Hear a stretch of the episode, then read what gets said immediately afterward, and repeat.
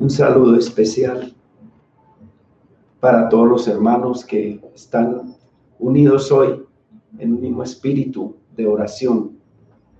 Mi nombre es Jorge Aristides Montoya, pastor de la primera iglesia bautista en Vigado.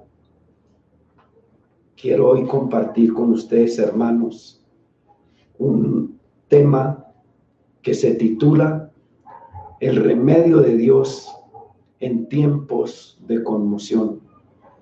Y este tema está registrado por el escritor Moisés en números capítulo 21 del versículo 4 al 9. Dice la palabra de Dios de la siguiente manera. Después partieron del monte de Or, camino del mar rojo para rodear la tierra de Edom y se desanimó el pueblo por el camino. Y habló el pueblo contra, contra Dios y contra Moisés. ¿Por qué nos hiciste subir de Egipto para que muramos en este desierto? Pues no hay pan ni agua y nuestra alma tiene fastidio de este pan liviano. Y Jehová envió entre el pueblo serpientes ardientes que mordían al pueblo y murió mucho pueblo de Israel. Entonces el pueblo vino a Moisés y le dijo, hemos pecado por haber hablado contra Jehová y contra ti. Ruega a Jehová que quite en nosotros estas serpientes. Y Moisés oró por ellos. Y entonces el pueblo vino a Moisés y dijo, hemos pecado por haber hablado contra Jehová y contra ti. Ruega a Jehová que permita de nosotros y que quite estas serpientes. Y Moisés oró por el pueblo. Y Jehová dijo a Moisés, hazte una serpiente ardiente y ponla sobre un asta y cualquiera que fuere mordido y mirare a ella, vivirá. Y Moisés hizo una serpiente de bronce y la puso sobre un asta. Y cuando alguna serpiente mordía a alguno, miraba a la serpiente de bronce y vivía. Esta historia, por cierto, que está cumpliendo ya 3.400 años de haber sucedido en un tiempo bastante difícil para el pueblo de Israel. Tiempos como los que hoy, hermanos, estamos atravesando. Tiempos donde ellos están rodeados por los enemigos de Edom. Tiempos de desánimo, de murmuración, donde ellos sienten que, que no tienen lo necesario y se quejan por el pan y se quejan por el agua y se quejan por lo rudo de aquel desierto. Y entonces nos dice la palabra de Dios que Dios permitió esta plaga de serpientes que los mordían y morían. Entonces ellos clamaron a Dios y le pidieron a Moisés que les dijera que parara esta mortandad. Y Dios le dijo a Moisés, hazte una serpiente de bronce y la pones en un asta. Y todo el que mire a esa serpiente vivirá. Por eso he titulado el tema de esta tarde, el remedio de Dios tiempos de confusión, el remedio de Dios en tiempos difíciles. Aquí, hermanos, podemos ver unos personajes muy interesantes en esta narrativa. Vemos un Dios que los ha sacado poderosamente del del propio Egipto. Vemos un Dios que les ha dado durante aquella peregrinación lo que ellos necesitan en vestuario, en alimentación y en todo lo que un ser humano puede requerir en tiempos de crisis. Y vemos, en, vemos cómo Él siempre tiene una solución. Vemos cómo Él permite la enfermedad y puede traer la sanidad. Vemos también un Moisés presionado por aquel pueblo, un Moisés que tiene en su labor sacerdotal, debe hacer la intercesión por ellos. Y esto hace Moisés cuando se dirige a Dios y cumple la orden de hacerles una serpiente de bronce. ¿Por qué de bronce? Porque era el que ardía más en el desierto, porque era el que más iluminaba y porque él era el que más se dejaba ver en medio de aquella dificultad. Y vemos también un pueblo, un pueblo que murmuró y esto agravó la situación. Un pueblo que protestó de manera fuerte contra Dios y contra el sacerdote que les dirigía.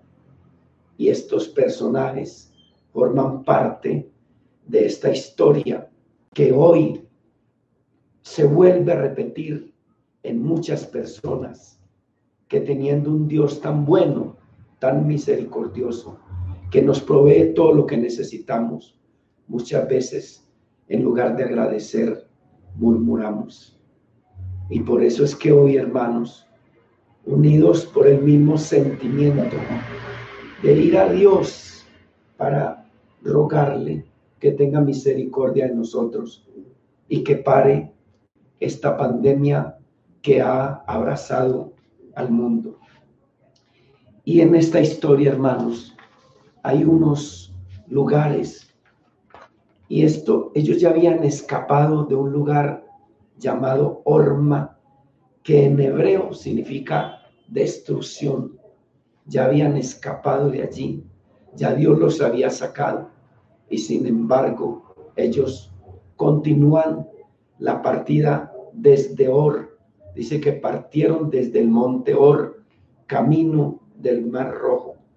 Allí ellos tienen un punto de partida, pero en ese punto de partida ellos olvidaron que hasta allí Dios les había dado la victoria.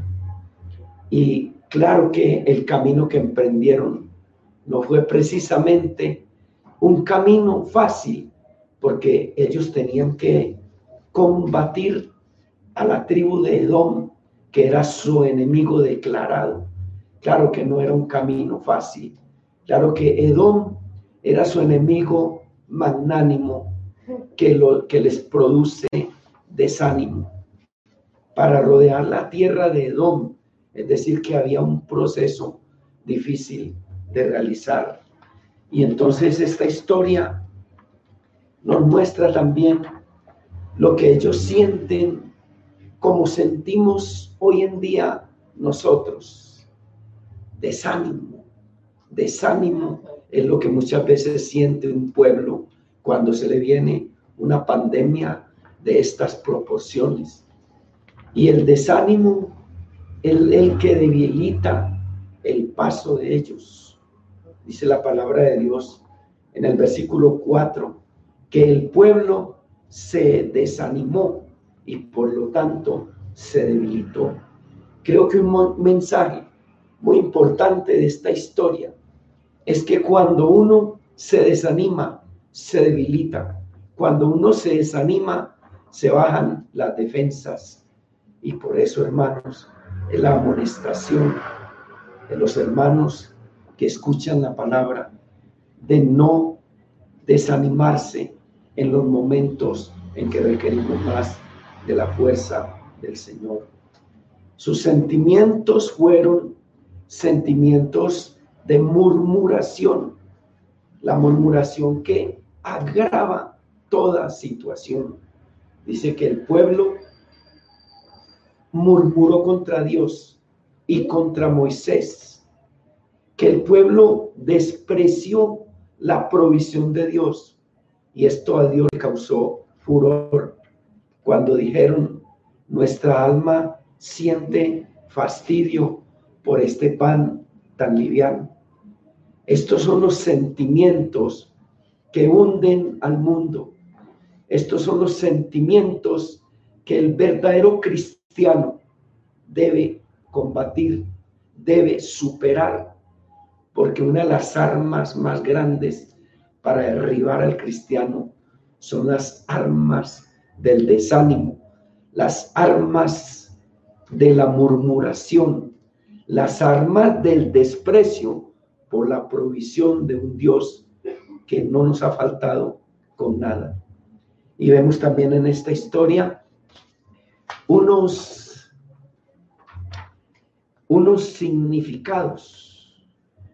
Y los significados es de una serpiente, una serpiente que es la causa de la pandemia y que Dios la permite, dice la palabra de Dios, y Jehová Dios envió al pueblo serpientes ardientes que mordían al pueblo y murió mucho pueblo. Esta serpiente, que en hebreo significa Nahash, significa murmuración, significa calumnia, significa crítica, significa desobediencia. Y entonces es el símbolo de la serpiente, también es para mostrarles a ellos el grave pecado en el cual han caído. La serpiente en el asta hoy en día sería como un centro de salud donde el hombre debe mirar. Hazte una serpiente de bronce y ponla sobre un asta.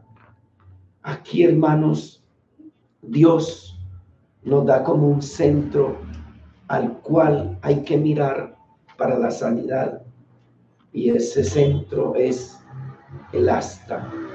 Pero el asta es la cruz donde muere Jesucristo por nosotros. El asta es el centro de la terapia del Señor. Por eso la, la medicina, en términos científicos, tiene el símbolo del asta, donde está enredada una serpiente. Ese es el símbolo que el doctor Hipócrates, diseñador de los sistemas de medicina, puso, porque él también sabía que era desde la cruz, y la cruz significa estauros, y estauros significa que ningún ser humano podrá restaurarse espiritualmente si no mira en la cruz a Jesucristo. Por eso hay un himno que dice, en la cruz, en la cruz, yo primero vi la luz. Y es desde allí donde se sellaba la cura contra la mordedura de aquella serpiente de calumnia, de murmuración, de pecado, de desobediencia y de ingratitud. La cruz, el asta y quien muere en la cruz, Jesucristo, es la curación. Es cualquiera que fuere mordido, dice el versículo 9, y miraba la serpiente de bronce, vivía. Qué hermoso mensaje, hermanos. Es que cuando uno mira a Cristo, está mirando la verdadera vacuna para la mordedura mortal de la serpiente, de Satanás, del pecado y de las cosas malas de un mundo de concupiscencia. En Jesucristo se encarna este principio. Por eso cuando el Señor se encuentra con el maestro Nicodemos, quien viene a él de noche porque siente tal vez vergüenza que lo vean con un maestro natural y tan sencillo como el Señor.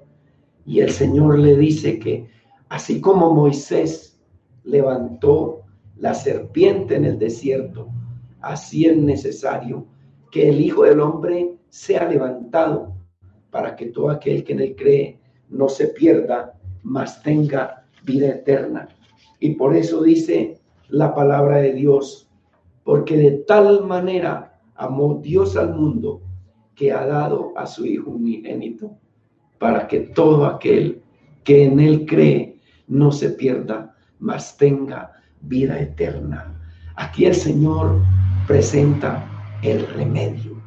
Y el remedio para lo que pasa ahora y para lo que pasó ayer y para lo que pase siempre es en primer lugar reconocer la gravedad de nuestra enfermedad para poder actuar. Porque, por eso ellos en el versículo 7 del capítulo 21 de Números, ellos dijeron, hemos pecado, hemos pecado. Reconocieron la gravedad de su enfermedad. Hasta que un ser humano no reconoce la gravedad de su enfermedad, no puede verdaderamente tener la sanidad. En segundo lugar, ellos debieron buscar el médico de médicos. Y por eso le dijeron a Moisés, Moisés, ruega al Señor, porque Él tiene el recurso, Él tiene el antídoto, Él tiene el medicamento para esta mortandad, para esta enfermedad que estamos atravesando. Amigos, Cristo es el médico de los médicos. Él tiene la medicina para curar el veneno mortal de la enfermedad. En tercer lugar, ellos aceptaron ayuda. En el versículo 7 dice, Moisés oró por ellos. Aceptaron ayuda, hermano. Y es que uno para poder sanarse, uno necesita ayuda, hermano. Yo sé que muchas veces, hermanos, muchos médicos son despreciados. Muchos médicos fueron criticados. Muchos médicos fueron rechazados. Quizá igual pasa con nosotros los que exponemos la palabra de Dios. Quizá mucha gente nos mire a veces con desprecio y pensamos que nosotros no valemos nada. Pero hermanos, en estos precisos momentos se requiere ayuda, se requiere consejería bíblica, se requiere que se predique la palabra en todos los ámbitos, que se presente la solución de Dios, que se presente el antídoto de Dios, que se presente la cura que Él tiene para nuestras vidas. Y en cuarto lugar, hermanos, ellos siguieron las instrucciones del remedio. Dice que cuando alguna serpiente mordía y alguno miraba a la serpiente, quedaba sanado. Es decir, que ellos siguieron las instrucciones. Hay de aquellos que no siguieron las instrucciones, murieron en el desierto, murieron calcinados por el sol. Ese fue el pronóstico y ese es hoy en día el pronóstico de todo aquel que conociendo los juicios de Dios, que conociendo la palabra, que conociendo la gravedad de la situación, no sigue la instrucción. Y entonces, en quinto lugar, ellos buscaron el centro de atención correcto. Y el centro de atención correcto, donde estaba el medicamento, era mirar la serpiente en el asta que Dios les había provisto. Pero hoy en día la palabra de Dios también textualmente del, mismo libro de Juan dice, y como Moisés levantó la serpiente en el desierto. Así es necesario que el Hijo del Hombre sea levantado para que todo aquel que en él cree no se pierda, mas tenga vida eterna.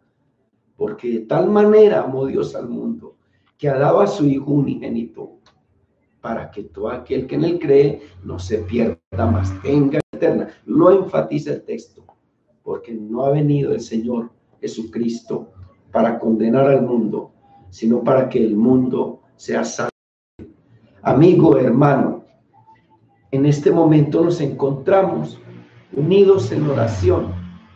Este es el momento para que aceptemos la medicina de Dios, aceptemos su cura, porque Él es el que puede hacerlo.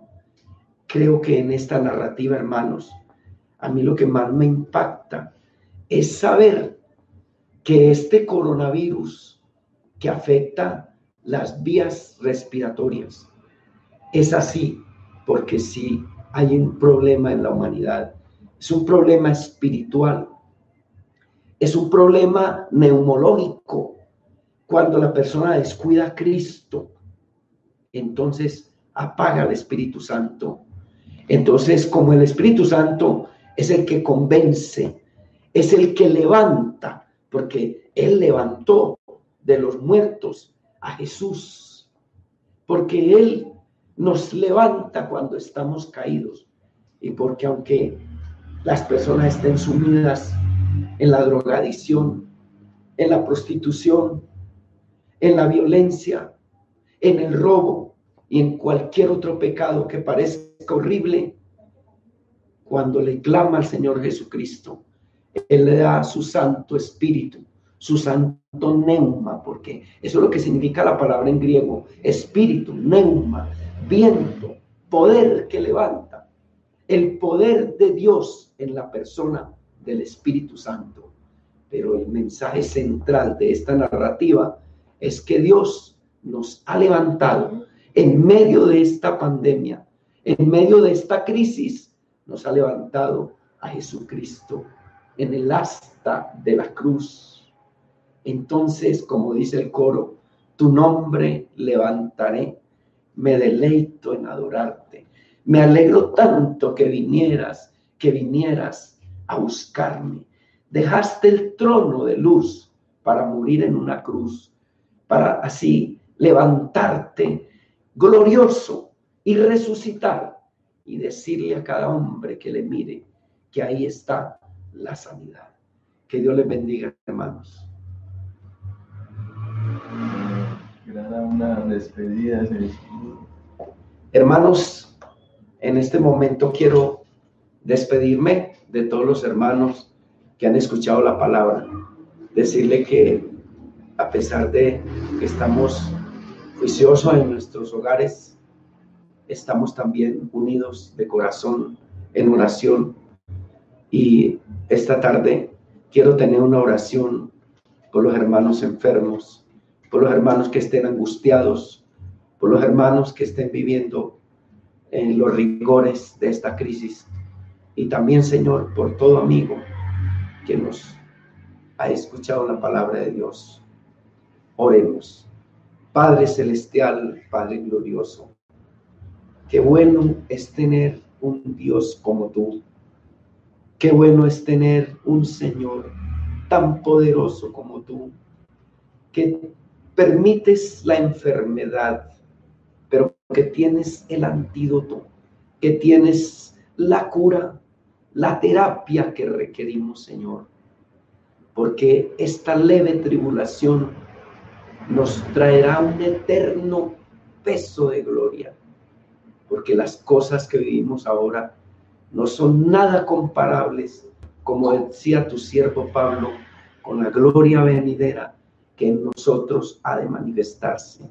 Ay, Señor, ¿Cómo agradecemos contar con un médico como tú? ¿Cómo agradecemos tener el centro de salud de la cruz? Porque allí en la cruz tú derramaste la sangre que emanó para toda la humanidad. Señor, porque la sangre tuya nos limpia de todo pecado y nos da la fortaleza para continuar en este mundo destrozado. Pero nosotros no estamos derribados porque te tenemos a ti, Señor, el Cristo de la gloria. Y hoy, Padre Celestial, dirigido por el Espíritu Santo, tu persona en nosotros, tu persona invisible, oramos en el nombre que es sobre todo nombre, Jesús de Nazaret. Amén. Y hermanos, Dios mediante, el día de mañana estaremos nuevamente a las 5 de la tarde compartiendo la palabra de Dios en un nuevo culto al Señor. Bienvenidos hermanos, adelante, Dios les bendiga.